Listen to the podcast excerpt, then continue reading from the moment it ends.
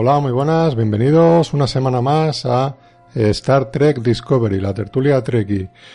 Eh, ya vamos a hacerlo como un, hábito, el juntarnos todas las semanas para hablar de esta nueva serie de Star Trek que ha empezado a emitirse en CBS en Estados Unidos y en Netflix a nivel mundial. Tenéis a vuestra disposición los dos primeros episodios en el primer capítulo de este, de este podcast. Y hoy vamos a hablar del capítulo número 3 de Star Trek Discovery. Antes que nada, dar las gracias a la gente que ya está descargando este audio en iVoox. Muy pronto estaremos disponibles en iTunes. Sabéis que ahí se tarda un poquito más porque, porque hay que solicitar como permiso tal, y hasta que aparece en iTunes tarda varios días. Así que, pero muy, muy pronto lo, lo anunciaremos. Y también eh, felicitar a los compañeros del canal Osera, de Osera Radio, a Margo, porque justo también, al igual que nosotros, está en una nueva aventura llamada USS, USS Podcast, Star Trek Discovery, y que también os invitamos a que lo escuchéis porque es un programa complementario a este. Y ya que de momento somos muy pocos en la podcastfera, nada más que dos, y dos de Alicante, hablando en español sobre esta serie, os invito también que descubráis ese podcast y lo escuchéis. Ya sin más, sin más dilación y para que callarme un poco y beber agua, os voy a presentar a Antonio Warnet del despacho del doctor Bedman, que es el... Hola, buenas tardes. ¿Qué tal? ¿Cómo estás? ¿Me escuchas bien? Bien, bien. Preparado para subirme a bordo de la Discovery otra semana más. Encantado de, de hacer este viaje juntos porque como, como el título de la serie indica, cada, cada capítulo es un descubrimiento. Ahora comentaremos porque ya va cogiendo forma la, la, trama. Sí, sin duda. Y al otro lado, Javier García Conde. Muy buenas, ¿qué tal? Hola, buenas tardes. Muy bien, eh, ya está. Todos? Mm, ya estamos. bueno, ya. Dime, dime. Ya luego, ya luego, no os preocupéis. Vale, vale. eh, ya estamos los tres reunidos aquí para hablar de, de la serie. Decir que también que eh, tenemos un primer comentario ¿no? en Evox de la tarde sobre, sobre Metrópolis, del podcast La tarde sobre Metrópolis, que nos comentaba acerca del, del programa anterior, eso, que se nota que, que Star Trek vuelve a su hábitat natural, que es la televisión, y que ya, evidentemente, que la podcastfera ya se empieza a emocionar y empieza a grabar. Eh, podcast dedicado a Star Trek está bastante, bastante bien. Así que le mandamos un saludo y que quien desee que también le invitamos a que descubra ese, ese podcast. También me gustaría hacer un par de comentarios sobre lo que has dicho de la podcastera Treki.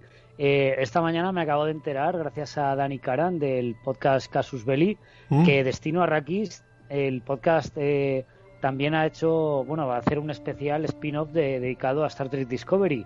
Y el bueno de José Viruete, de la web viruete.com, y que también está en el campamento Krypton, eh, la semana pasada me dio un tirón de orejas por haber hecho tanto la osera Marco Osera por un lado como nosotros por nuestro lado podcast de Star Trek y no contar con él. Ah, con lo cual, pues aquí dejo un poco la, la, el toque de atención para que Fernando o Marco, cualquiera de los dos, el que primero quiera, que cuente con él, le invitamos y le añadimos a nuestra tertulia.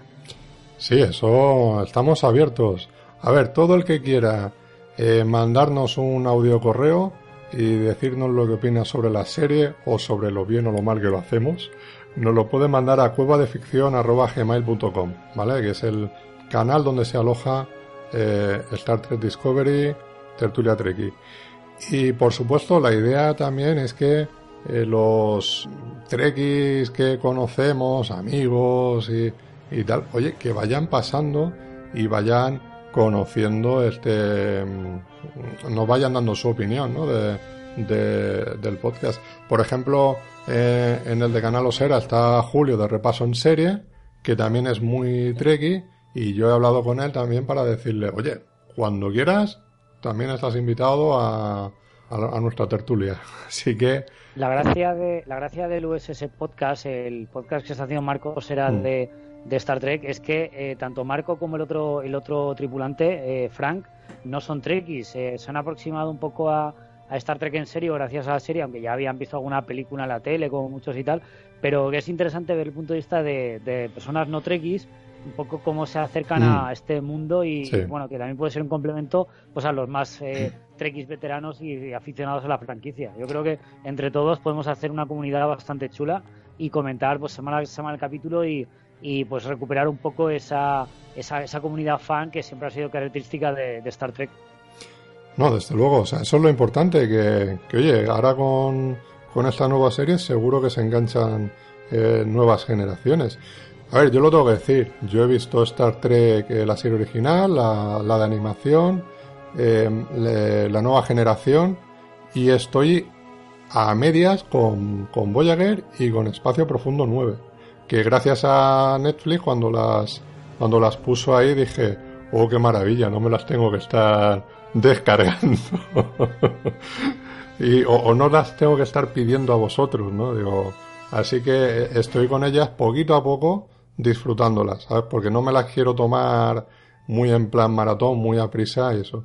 La única que tengo mi reserva. Claro, claro. La única que me, da un poco de reserva, sobre todo por los grandes comentarios de Javi, es la de, la de Enterprise.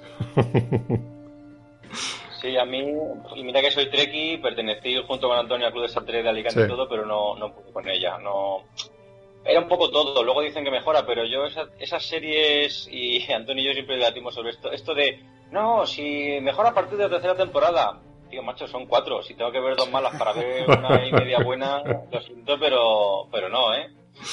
Sí, es verdad. La verdad es que Enterprise, bueno, ya lo comentamos la otra vez, fue un poco eh, decepción porque, claro, esperábamos a lo mejor una vuelta a los orígenes de Star Trek, ese rollo de exploración, pero claro, mm. se fueron demasiado hacia atrás en el tiempo y no era lo que pensábamos, era una serie más de pioneros y bueno, lo que comentó Fernando el otro día, esa canción cantada, esa canción en plan balada pop, era lo contrario de ese sinfonismo, esa grandeza característica de Star Trek.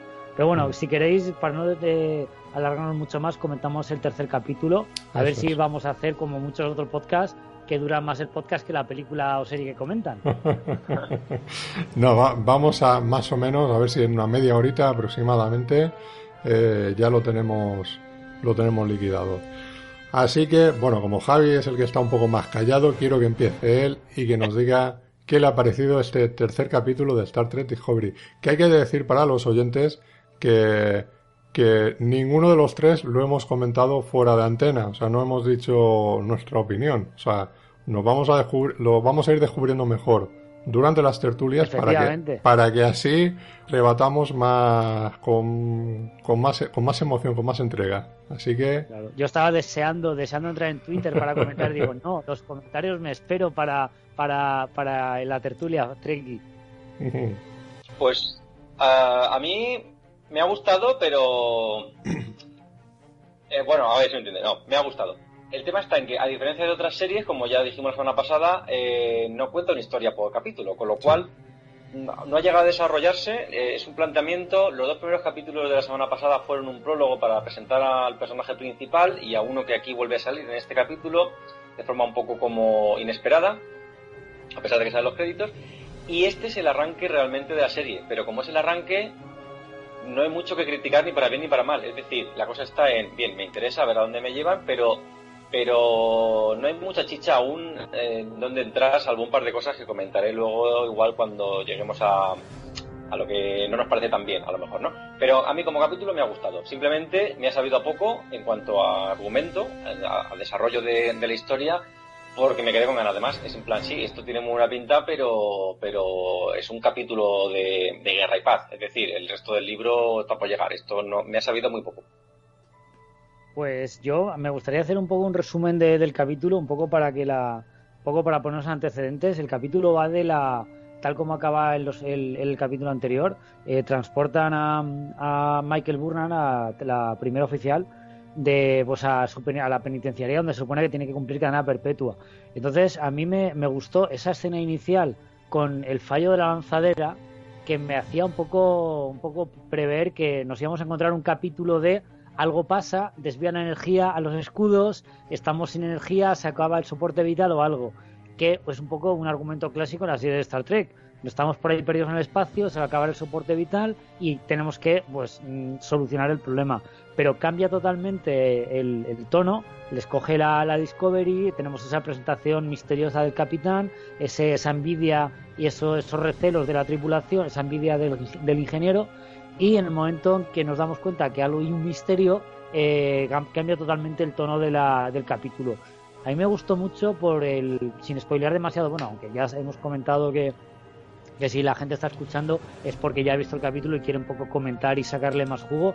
A mí me ha recordado en cuanto, en cuanto se transportan a la otra nave a investigar qué ha pasado, me ha recordado mucho a esas historias de ciencia ficción tipo Horizonte Final, esas naves abandonadas que ha pasado algo y entramos está todo, toda gente muerta y tenemos que descubrir un misterio. Me ha recordado un poco a, a esas películas de, de misterio, de, de, hay algo en la nave que se los ha cargado a todos y no sabemos qué es.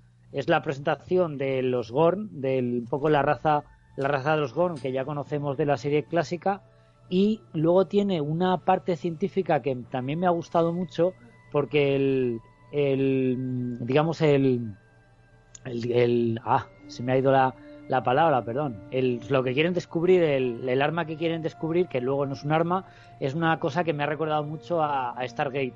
Un dispositivo que, una especie como de telaraña que conecta el, puntos del espacio para viajar instantáneamente de un sitio a otro. digo, hombre, las Stargate en el universo Star Trek. Me pareció también un, un puntazo. Entonces, claro, tenemos un principio de capítulo muy trekky, tenemos una mitad de capítulo me, una peli de terror completamente horizonte final y luego tenemos toques científicos de que ya hemos visto en, series como Stargate conectando una especie como de, de puertas místicas a través de, de, una espora. Que vamos a mí me ha parecido que el capítulo lo tiene todo. O sea han hecho los como he hecho en, en Facebook esta mañana lo tiene todo porque ha hecho los deberes y ha cogido de aquí y de allá de elementos de ciencia ficción que hemos visto en otras en otras partes y lo han implementado de una manera muy interesante también para acabar diré que, aunque estando de acuerdo con, con Javi, a mí sí que me ha parecido que es un capítulo completo que empieza y acaba. El caso del misterio de la nave es un capítulo que empieza y acaba. Tenemos el, literalmente al monstruo de la semana.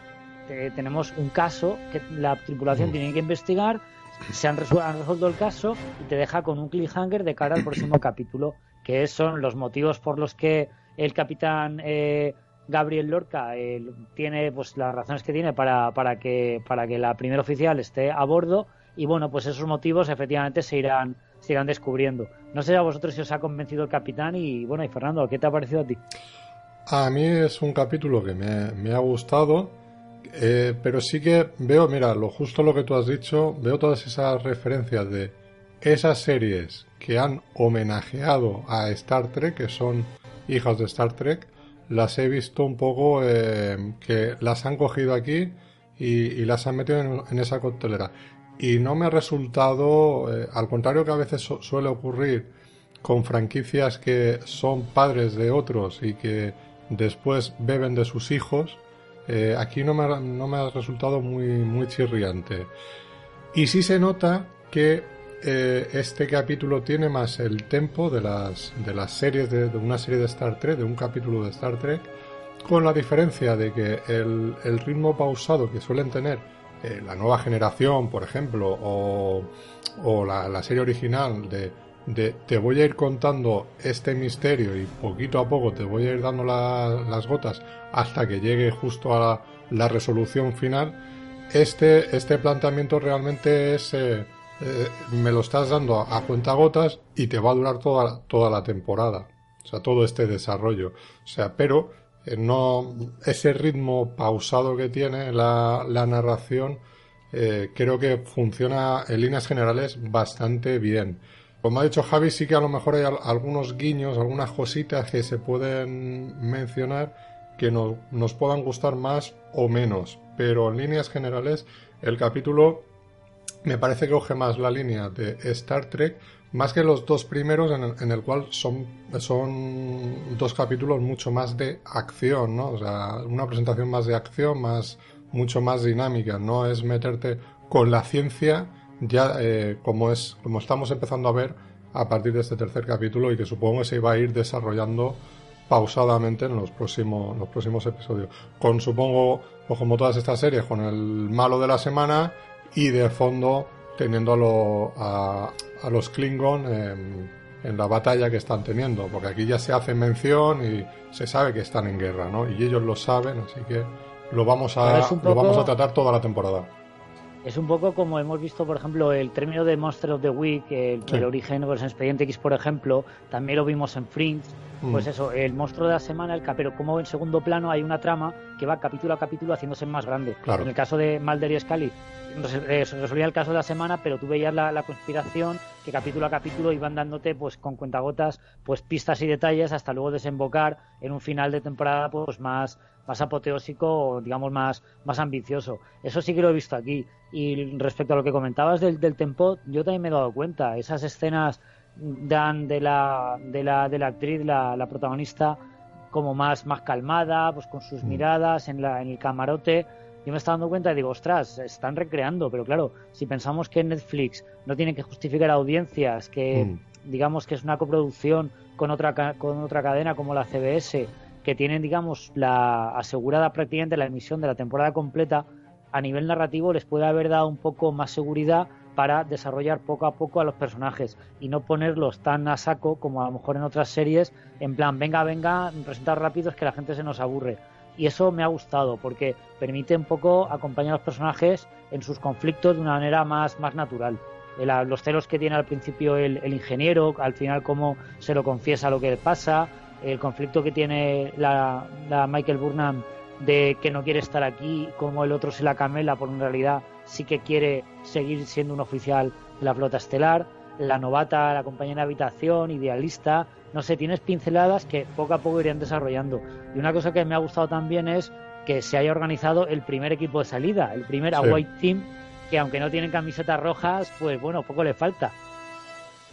Sí, yo lo de las camisetas rojas quería comentar que en esta, en esta serie es un poco complejo el tema de los, tanto de los rangos como de, de los departamentos, porque siempre eh, en todas las series era muy, muy visible a qué departamento pertenecía cada uno. El Spock iba de azul, el capitán iba de, de, dorado en la clásica, los colores se cambiaron en la nueva generación, se volvió a cambiar después con, con la película de Primer Contacto.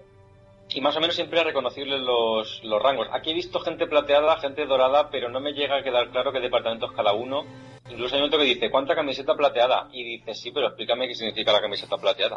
Bueno, hay, un eh, momento, hay un momento que ni siquiera lo, lo, ocultan, cuando la mandan a ingeniería y todos los, todos los que están allí, los curritos de ingeniería, diciendo, no, no tenemos puestos asignados, búscate un puesto. O sea, no hay, no hay una jerarquía, no hay rangos, no hay un oficial al mando que dice, tú ponte aquí, tú ponte aquí tú llegas a ingeniería y donde ves un puesto libre te pones allí a hacer tus, tus investigaciones. Eso me pareció, por una parte, muy divertido, pero por otra parte también que rompe un poco con esa idea de jerarquía eh, militarizada que hemos visto en, en, otras series. Sí, es como que está todo todavía por, por hacerse, ¿no? O sea, la federación y los rangos que no, no están todavía muy definidos y, y, van un poco a, a guerrilla, ¿no? El, al, menos, al menos en la Discovery, que, que, por lo que dice el propio capitán, va por libre. O sea, la investigación de la Discovery y su misión es como está al margen de, de las órdenes de la, de la flota estelar, con lo cual, pues, a lo mejor ese comportamiento de, de, sin rangos, pues obedece un poco a eso.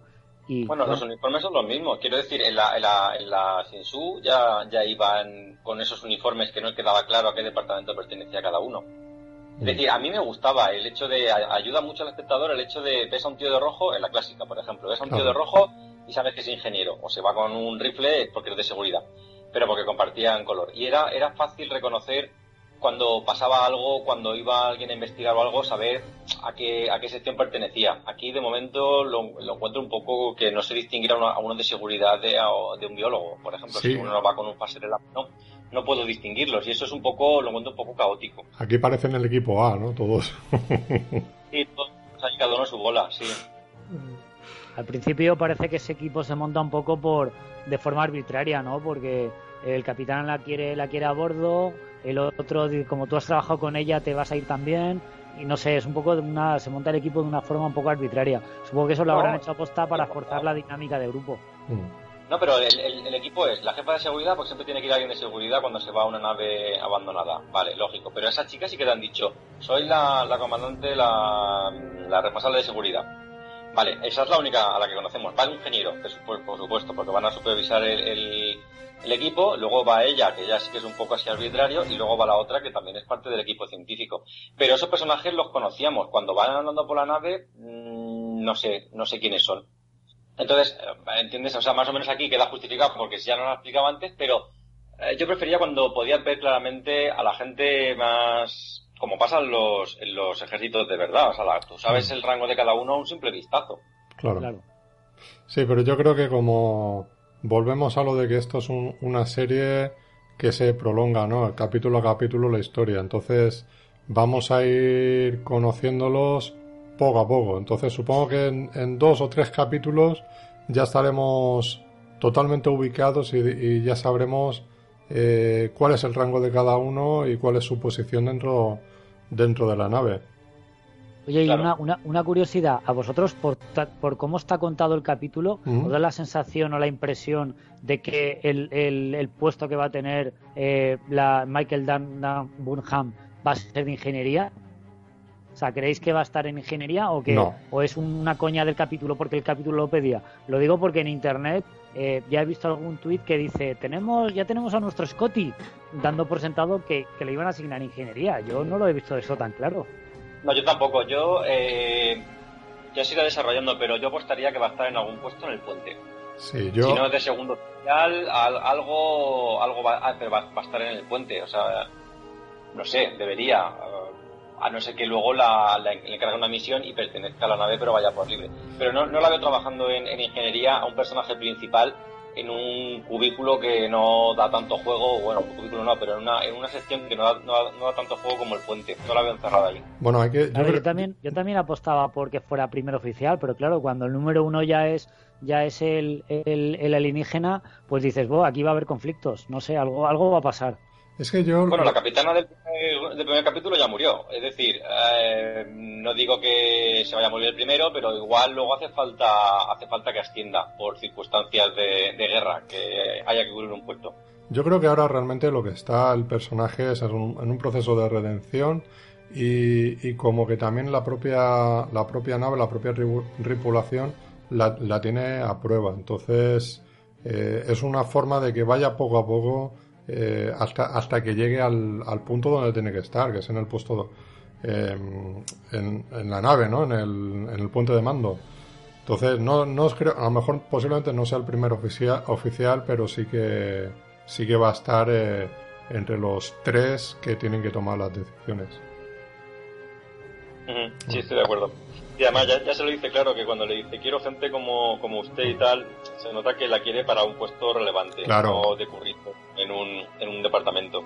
Claro, y además esta misión que tienen parece que es poner la prueba, ¿no? En, a ver cómo reacciona, a ver cómo funciona, y eso no lo vas a hacer con cualquiera, eso lo, lo estás haciendo con, con un soldado que, que realmente lo quieres a tu lado, ¿no? Entonces tienes que saber cómo, cómo va a reaccionar en cada, en cada momento. Y nos da esa sensación, hablando del capitán, ¿qué sensación os da a vosotros? ¿Os causa eh, buena sensación? ¿Os parece un poco mal rollero? Porque tiene ahí como una dualidad ahí bastante peculiar e interesante. Es poco tricky, pero, pero bueno, está en situación de guerra, con lo cual tampoco, tampoco voy a ponerme ahí, quiero ver a picar, ¿sabes? En la, serie. es cierto que, es, es, a lo mejor un capitán adaptado a los tiempos que corren el siglo XXI, me refiero. No, no se busca el público, digo, no, no hablo desde mi punto de vista, pero el público general a lo mejor no busca una persona justa y, y centrada, sino alguien un poco más, con una perspectiva un poco más agresiva. Y al, al, situar la, serie en una, en, una guerra, pues sí, tiene ese punto un poco, poco duro, un poco belicista, como lo llaman en la misma serie. Mm. Pero, pero hombre, dentro del, dentro del argumento y la circunstancia de la serie lo veo bien. Que a lo mejor no sería mi capitán Treki favorito. Pero bueno, son otras circunstancias. Es que picar era mucho picar. Y el hombre, cuando había una, un conflicto, una guerra, eh, con, con la verborrea que tiene, los dejaba todos pensando y, mira, mejor volvemos otro día a pelear porque ahora mismo no sé. Yo creo que la, mejor definición de los capitanes que hemos tenido hasta ahora, eh, algunos más que otros, era el carisma. Eh, pasando del capitán Kirk a, a Picard, era unos, unos oficiales que transmitían una confianza a su tripulación y la, la tripulación eh, sabía que las órdenes que daba tenían sentido y aunque no tuvieran sentido, pues lo hacían porque tenían confianza plena mm. en, el criterio de, su capitán. Y yo a mm. Lorca lo he visto un capitán un poco megalómano. Me ha parecido el capitán acá persiguiendo a Moby Dick, muy obsesionado con su misión, su misión, la, la, otra nave que también está investigando y la presión que tenía por todo por la misión y lo he visto un poquito como, como esos personajes que están obsesionados con, con, con conseguir un objetivo independientemente de, de, lo que pasa a su alrededor. Un poco, pues eso, que puede perder un poco la perspectiva tanto humana como de, quién es y lo que y lo que está haciendo con la Discovery y que forma parte de la flota estelar.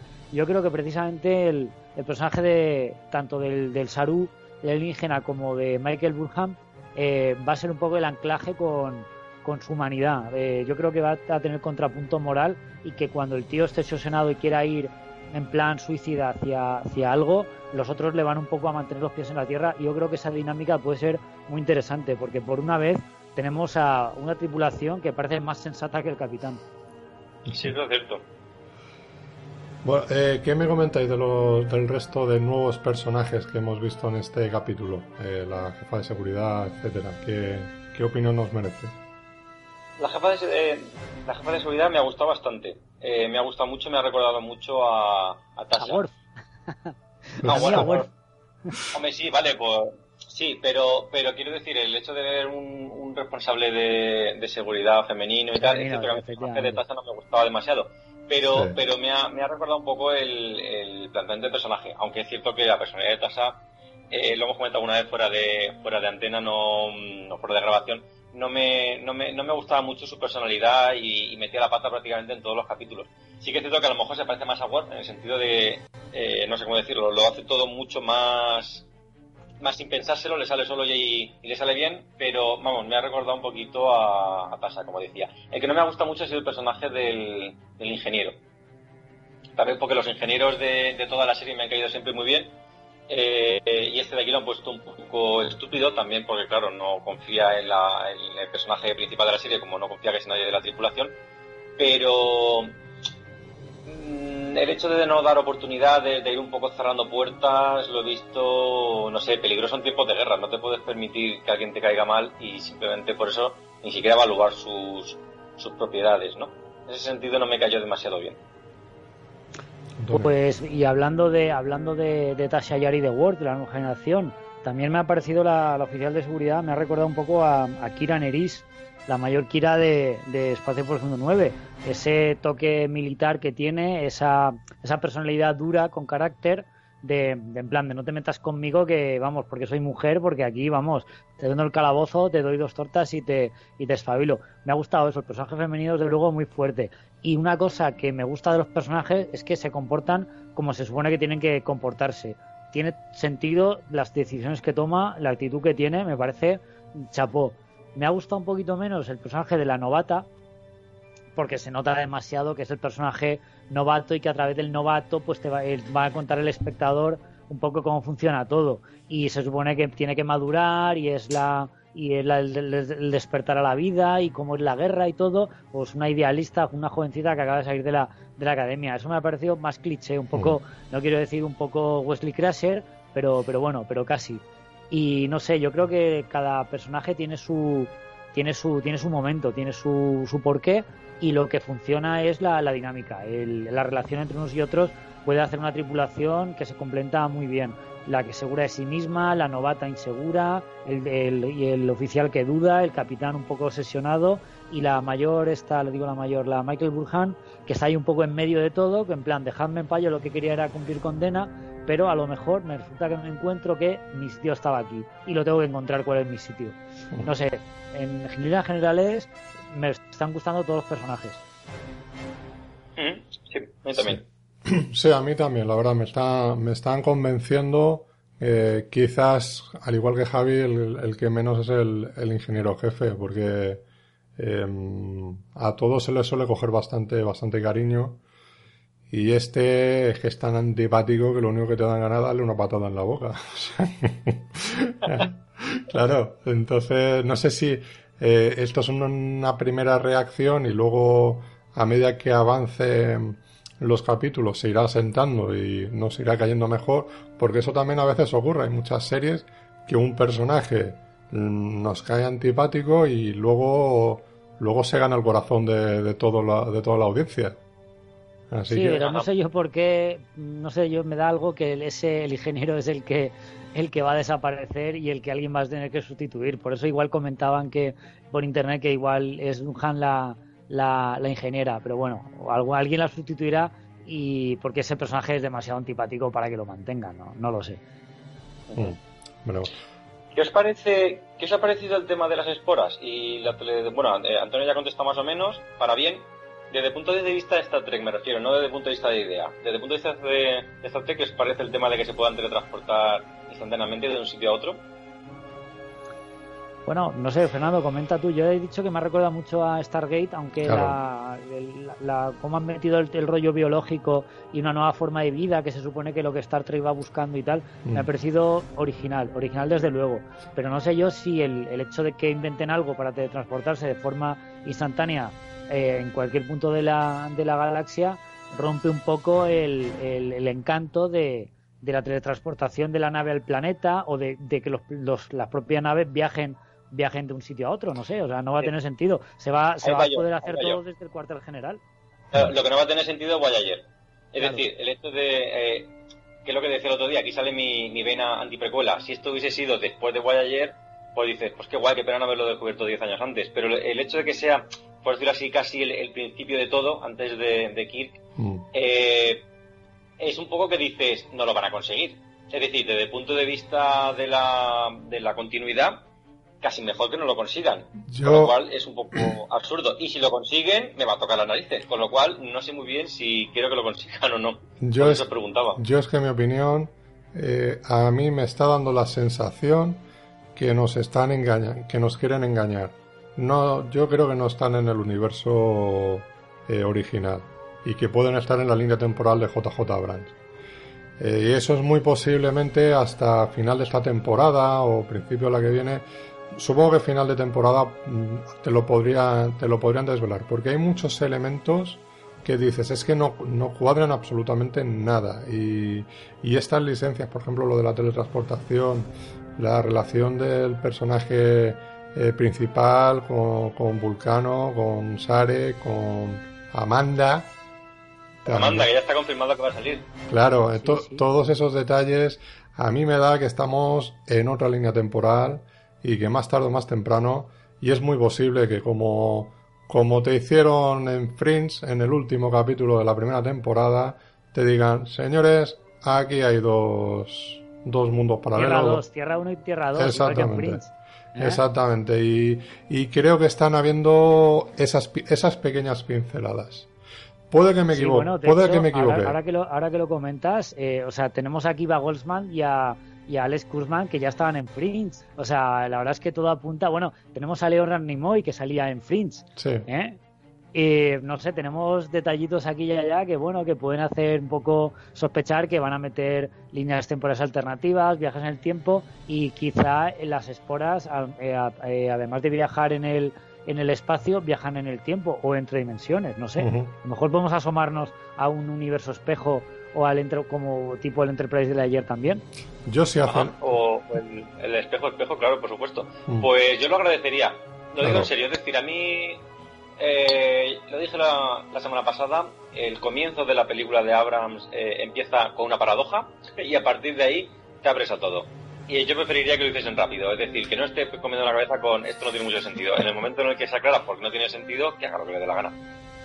Sí, pero por eso es que yo, a mí me da la sensación que esto lo quieren cocinar de forma lenta y como ahora mismo si es que en la, navegas un poco por internet y hay mucha gente que te dice, sí, están en el, en, en el, en el, ahí lo diré, en, en, la, en la dimensión original, ¿no? En la dimensión, la dimensión Prime. Eh, otros en la, en la de JJ Abrams. Pues puede que esta sea la de JJ Abrams o abran otra línea temporal. Así que eh, creo que, es por eso. O sea, van a ir jugando así un poquito al despiste, pero tendrá que llegar a lo mejor al final de temporada y que nos den esa, nos terminen de abrir ya esa puerta y decir, vamos por este camino. O sea que veremos a ver, veremos a ver. Habrá que tener paciencia. Es que si no, yo creo que es verdad. O sea, hay cosas que no cuadran. Y cuando tú quieres hacer toda la tecnología mucho más avanzada de lo que han estado utilizando, o me das una justificación de que se han ido todo a la porra y ha habido un retroceso, pero es que para hacer eso, mejor vete a otra línea temporal.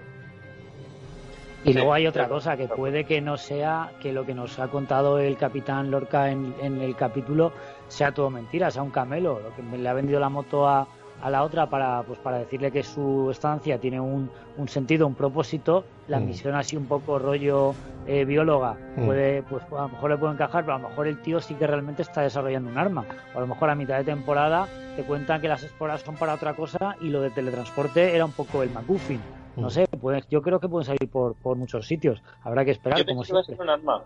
Pensé que iba a ser un arma porque, pregúntate aquí, ¿viste lo que tenía el capitán encima de la mesa? No, ahora no me acuerdo. Un tribble. Tiene un ah, bueno, claro. Ah, sí. El tribble está todo, durante todo el rato. despacho y, y, tiene a un lado la galleta chinas esta y al otro tiene un tribble, que vale, el que no ha visto nada de esta tres no sabe lo que es. Mm.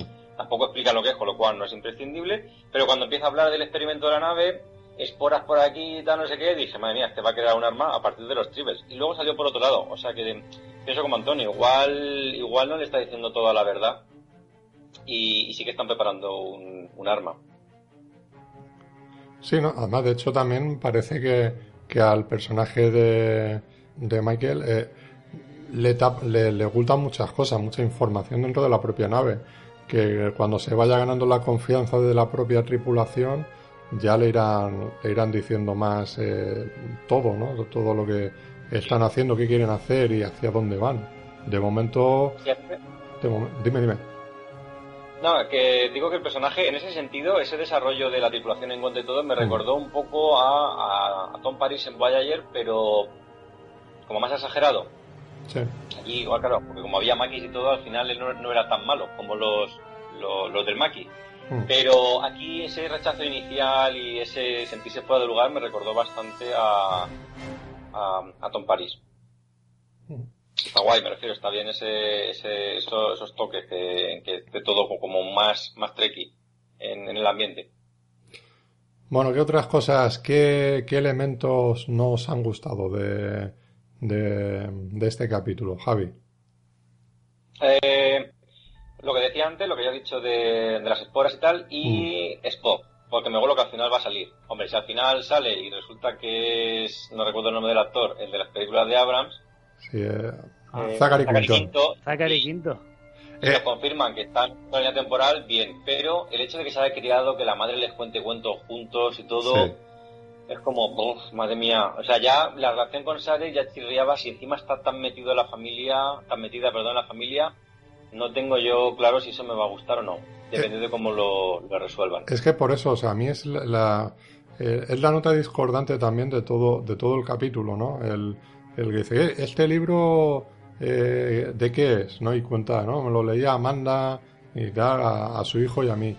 Digo, madre mía, digo, de verdad, están en la línea, en otra línea temporal, no, no pueden estar ahí, o sea, en la misma. Es que Spock de pequeño tendría que ser la alegría de la huerta, ¿sabes? Por lo menos el de Zachary Quinton parece que tiene ese lado humano y yo ser, no sé hasta qué punto Mm, podrían llegar a hacer una vinculación de las del universo de las películas con el universo ahora televisivo.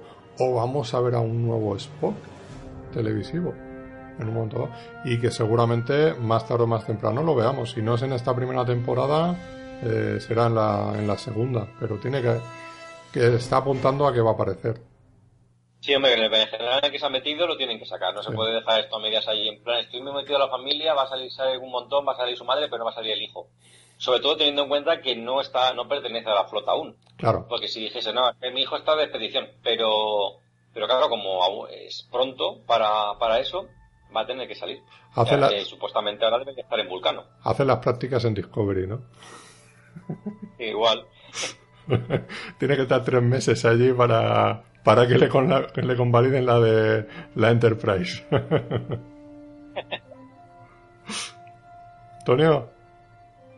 Sí, no, yo iba a comentar, estaba pensando que, que, no me ha gustado el capítulo, pero la verdad es que me ha gustado bastante. Eh, estaba, como he comentado al principio, pillando detallitos aquí y allá, conexiones y referencias, no sé si conscientes o inconscientes, a otras, a otras obras de ciencia ficción, a otras series que, que me encantan. Y ya te digo, el principio con, con la lanzadera, que me quedo sin energía. Eh, también un capítulo de Stargate Universe que se quedan si no tienen luz para soporte vital. Luego el misterio de qué pasa en la nave, tipo horizonte final. El bicho por ahí en plan alien me meto por, la, por los conductos de ventilación como John McClane y, luego el, el, arma secreta, luego, el, no sé, o sea, trozos de, de, otras cosas que me encantan y, todo, todo envuelto en, un poco en, con la estética de Star Trek. La verdad es que estoy encantado, porque lo que decías tú también al principio, em, ha cogido elementos de otras series recientes que ya homenajeaban esas series a Star Trek. Entonces es mm. una especie como de retroalimentación. Es como que Star Trek ha cogido de, de, la, la propia evolución del género de la ciencia ficción en televisión para, digamos, para dar un paso más. Sin dejar de ser Star Trek, es algo nuevo, algo que, que no, no, eh, no habíamos visto y eso desde luego es algo a aplaudir. Yo no mm. tengo ninguna pega para, para este capítulo desde luego si siguen por este tono, con esta, con esta estética y con esta línea, eh, la voy a disfrutar muchísimo. Bueno, pues con qué... No sé si, si, tenéis algo más que queráis añadir acerca de, del capítulo o de lo que vamos a ver a continuación, lo que interpretáis los, próximos dos o tres capítulos. Pues una cosa que me ha faltado decir, que estoy encantadísimo con el, con el capítulo, este tercero que, que ha salido, y, y, bueno, la sorpresa es que está dirigido por el propio Akiva Goldsman, al que tanto que tanto con el que tanto nos metíamos la, semana pasada. Gratamente sorprendido porque la verdad es que la dirección alterna entre la aventura, el misterio y la tensión bastante bien. A mí me ha gustado cómo está dirigido el capítulo y la verdad es que los actores se meten en el papel bastante bien. Yo la verdad es que sorprendido. Me trago mis palabras con respecto a Akiva Goldsman y le daré una oportunidad de ahora en adelante. Yo quería preguntar una cosa, a ver si vosotros habíais leído algo por ahí del tema. Eh, puede ser, puede ser que la chica sea, eh, no sé cómo decirlo, que sea en realidad un chico. Lo digo porque, porque se llama Michael y hay un momento en la serie que, en el capítulo de, ayer que le dice la, la novata, nunca he conocido a una mujer que se llame, no hay mujeres que se llamen Michael o algo así. Es que en el capítulo inicial en el que, no sé si fue el primero o el segundo, pero la semana pasada cuando lo encuentra, la encuentra Sarek, tenía una cara como más de niño que de niña. Y el hecho de que la asignatura pendiente de esta entrega, a pesar de haber defendido los derechos civiles, de, por decirlo así, eh, el primer beso interracial, un montón de eliminar todo tipo de tabúes, tenía la asignatura pendiente de que nunca había habido un personaje eh, abiertamente homosexual. Había habido a lo mejor alguna pincelada, pero no, no abiertamente, eh, no sé cómo llamarlo, mm, tocando identidad LGTB. Entonces, mm. ¿vosotros habéis oído si va a haber algo aquí o, me lo está pareciendo a mí, pero no es así? Yo la verdad es que no he visto, no he visto tanto. Yo creo que la, un poco esa, esa conversación que tienen con la, con la alférez en el, en el camarote es un poco pues para hacer la coña de que no ha conocido a, ninguna mujer que se llame Michael, excepto la Michael eh, amotinada, que hace un poco la coña de que es ella la Michael amotinada, o sea, como que no hay más mujeres Michael. Lo que tú dices, no lo sé hasta qué punto se pueden atrever, que tampoco tendrían que por qué atreverse, o sea, lo hacen de manera no, normal, pero yo no sé hasta qué punto eso es algo, un giro que luego más adelante eh, harán que el personaje sea homosexual o incluso que sea transexual, que sea pues una mujer que en realidad sea un hombre.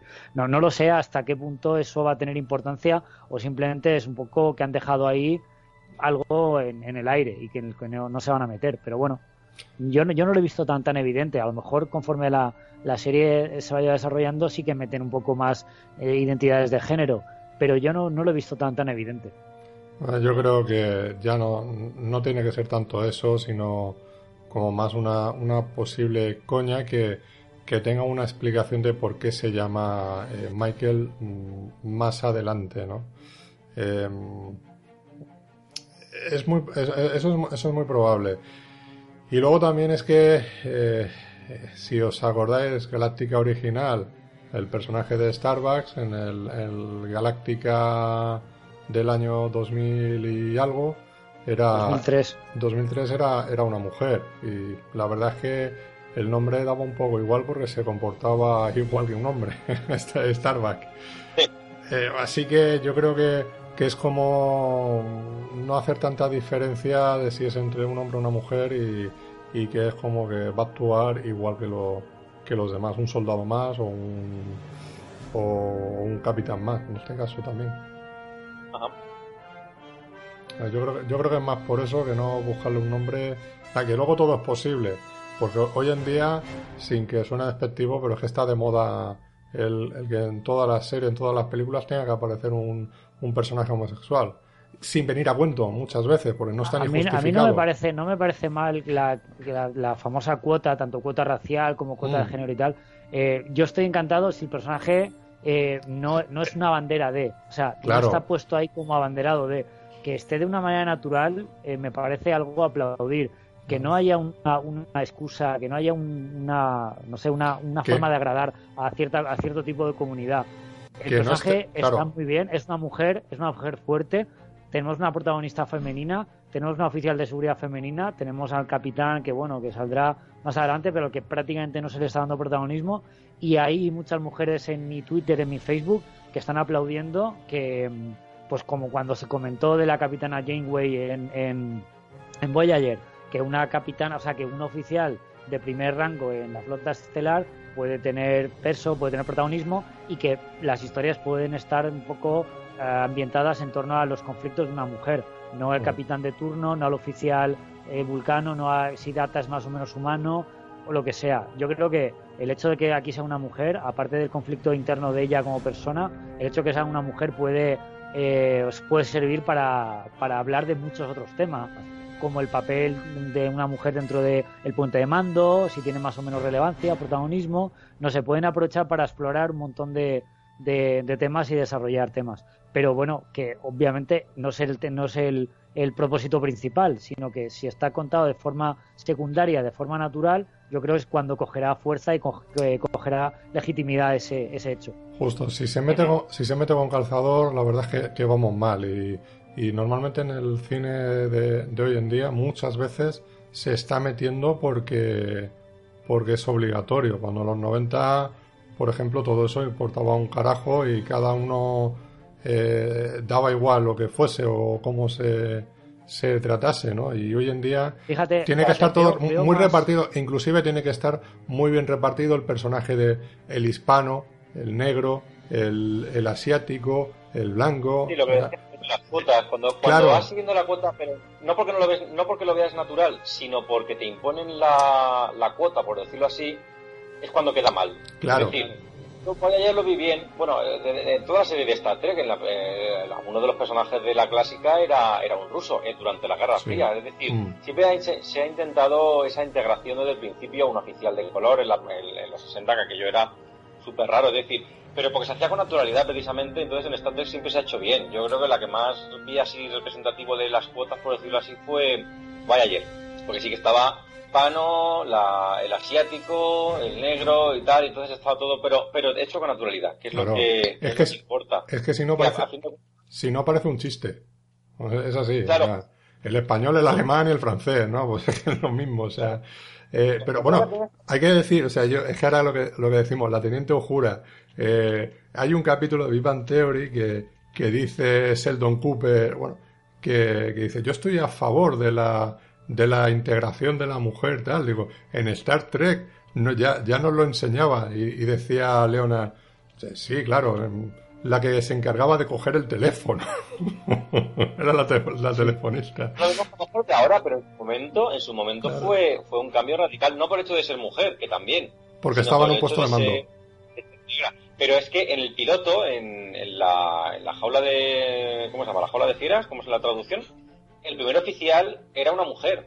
Es decir, Roddenberry lo hizo así desde el principio. Fue la productora la que dijo que tú, estás loco por los tiempos que corrían y, podía haber sido esta Trek más rompedora aún de lo que de lo que ya fue. Porque, vale, era, era la tercera, la tercera creo que es, era la que iba después de Spock, me parece, la que se quedaba, o, o después de Zulu. Pero bueno, dentro de lo que cabe, vale, sí, no es la primera, no es la segunda, pero ser la cuarta persona responsable de la nave en su momento, que fuese una, una persona de color y mujer, fue muy, muy Lo que pasa, claro, lo de ahora que hemos evolucionado para, para bien, obviamente, pues sí, es la que coge el teléfono, pero me parece verlo, es una visión un poco sesgada de, la situación. Hombre, siempre en Big Bang Theory te hacen la coña, ¿no? No, no, no, no nos lo podemos tomar tan al pie de la letra, pero sí que es verdad que estamos hablando que son series o son eh, aventuras que se desarrollan en el, en el siglo XXII, en el siglo XXIII, en adelante. Entonces, ahí tiene que haber muchos temas raciales, y etcétera, que, tienen que estar muy eh, normalizados. Entonces, claro, barreras que ya se han roto, que ya se han superado, está, está claro. Claro, de momento mola que no, o sea, no mola porque es verdad que en ese sentido hemos, eh, hemos avanzado, como decía, desde los 60, pero la capitana de la primera nave es una mujer y nadie le da ninguna importancia, en el sentido pues, es una persona y punto, da igual si es hombre, mujer o da igual la raza que tenga, porque de hecho tampoco es blanca pero no es la de importancia, es una persona repasada de la nave y, punto. Ella, es, la protagonista, es una, una, chica, pues pues da igual si es chico o chica, no, no influye nada, es un personaje y, punto, lo que importa es cómo está escrito, cómo está interpretado, pero no creo que nadie se plantee a esta altura de si es chico o chica, y eso es lo que mola, quiero decir que es que está, está normalizado, no, mm. no, pasa nada. Pues nada. Bueno, pues alguna cosita más que queráis aportar a este capítulo? Pues nada más, la verdad es que el capítulo ya hemos comentado que muy bien, yo cada vez más encantado y desde luego lo que comentamos en el primer, en el primer programa, eh, esta temporada de 15 capítulos, partida en dos, en media temporada, se me va a hacer corta porque ya estoy esperando a ver cómo acaban la media temporada, la mid-season, porque puede ser pelotazo si sigue un poco esta línea de, de misterios, de personajes carismáticos y de poco a poco ambientarnos el, el mundo de, Discovery. Sí, Igual, a mí, ya mm. a mí estos 50 minutos semanales me saben a poco. Porque yo ya he dicho siempre que estoy acostumbrado a ver series de tirón, es decir, pues un capítulo al día como mínimo, pero te las ves en, un par de semanitas. Lo tener que esperar cada semana se me está haciendo duro también por, la calidad, porque si no fuese tan buena me daría un poco igual. Pero es cierto que, que sí, que se hace, se hace larga la semana. Sí, es, eh, Evidentemente yo también estoy acostumbrado más a, a, verme el capítulo cuando a mí me apetezca que no cuando dicte la, la cadena en, cuestión. Claro, eh, en Netflix lo que estamos acostumbrados a es que te, te, pone todo, toda la temporada del tirón y tú ya la vas viendo como, como a ti te dé la gana. En este caso, claro, como es el formato de, de mm, semana a semana, pues evidentemente, sí, si no estuviéramos haciendo esto, diría, a lo mejor me espero a mitad de temporada, eh, cuando hagan el parón, y me los veo todos. Pero es que también, te digo, o sea, por lo menos esto, esta serie creo que puede ser interesante que vayamos también semana a semana y que, y, que la dilatemos un poco más en el tiempo y no nos la ventilemos en tres días, porque luego al final te ves 15 capítulos en cuatro días o cinco días y espérate un año y pico a que, a que vuelva otra temporada. Claro. Ah, por eso... Hombre, también a, nivel de podcast nos da más juego. Hombre. Si, si lo vemos toda una semana, tenemos que hablar de toda la temporada en un par de programas máximo. Así, pues, pues lo que dure. Que muy bien el capítulo, muy bien el capítulo y muy bien la serie. La verdad es que como Trekkie estoy encantado porque, porque hacía falta una serie de, de Star Trek en la tele y mira que hay series buenas de ciencia ficción últimamente. Ya comentaremos otro día Dark Matter, The Spans, eh, incluso de OA. Pero, pero una serie de Star Trek tenía que estar presente en la televisión de, alguna manera. Mm. Sí, es un medio natural. Así que, que, bienvenido sea y la vamos a seguir viendo. Pues nada, chicos, si os parece, nos vamos despidiendo hasta la, hasta la semana que viene, que volveremos ya con el capítulo número 4 y a ver cómo va, cómo va avanzando todo esto. ¿De acuerdo? Eh, Javi. De acuerdo, perfecto. Javi, un placer. Sí, nos vemos la semana que viene. Larga y próspera vida a todos y no os perdáis el capítulo. Exacto. Eh, Antonio, un saludo vulcano. Larga y próspera vida a todos.